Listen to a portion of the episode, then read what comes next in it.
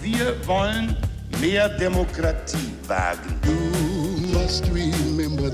Scheitert der Euro, scheitert Europa. Der Stichtag.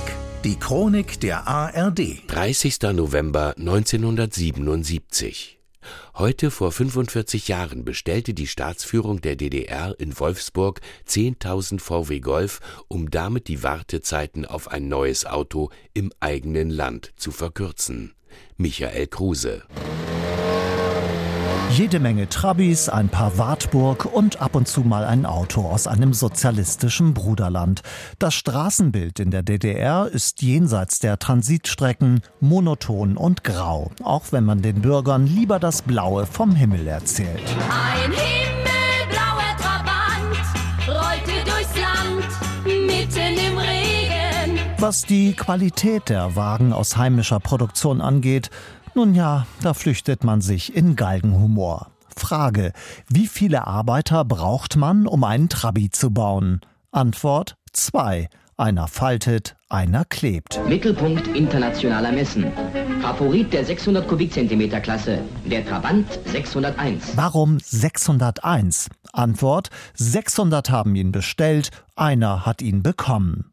Kein Witz ist hingegen die Tatsache, dass man zehn Jahre auf sein Auto warten muss, mindestens. Um dem wachsenden Unmut in der Bevölkerung entgegenzutreten, bestellt die DDR-Führung 10.000 VW Golf beim Klassenfeind im Westen. Nicht nur in der Tagesschau ist das eine Sensationsmeldung. 10.000 Golf L sollen vom nächsten Jahr an die innerdeutsche Grenze überfahren.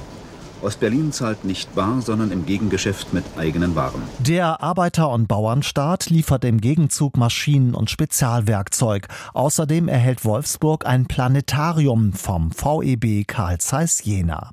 Ach ja, für die VW Werkskantine gibt's Thüringer Würstchen. Der Golf sorgt wie gewünscht für bunte Tupfer im grauen Einerlei auf den Straßen der DDR. Es gibt ihn in sechs Farben, so der ehemalige Leiter des VW Automuseums Eberhard Kittler. Die drei interessantesten sind auf jeden Fall das Panama Braun, dann haben wir das Miami Blau und dann haben wir das Malaga Rot. Alles Farbbezeichnungen, die den DDR-Bürger von der großen, weiten Welt träumen ließen. Der Großteil der Volkswagen landet in Ost-Berlin und sorgt dort für Aufsehen, berichtet ARD-Korrespondent Fritz Pleitgen. Was finden Sie denn an einem VW so gut? Das war was anderes. Ein anderes Auto. Die hat man ja hier langsam satt, die Krücken hier. Mhm. Aber bloß eben der Preis, war. so viel verdienen wir ja noch nicht, wa? Der Verkäufer hat doch vorhin drin gesagt 35.000 Mark. Viel Geld, denn ein neuer Trabant ist schon für rund 9.000 Mark zu bekommen. Das heißt, wenn man ihn bekommt. Und so können sich nur einige wenige gut betuchte DDR-Bürger den Golf leisten. Der VW-Konzern hofft indessen auf weitere Geschäfte, doch der Staats- und Parteichef hat anderes im Sinn. 1981 ordert Erich Honecker bei der Konkurrenz in Japan 10.000 Mazda.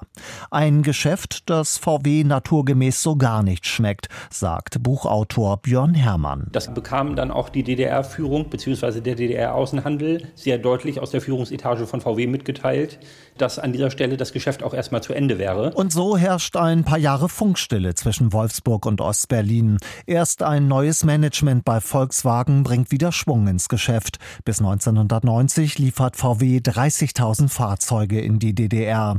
Den Anfang machten 10.000 Golf, welche die DDR am 30. November 1977 beim kapitalistischen Volkswagen-Konzern in Wolfsburg bestellt hat. Eine Sensation. Das war heute vor 45 Jahren.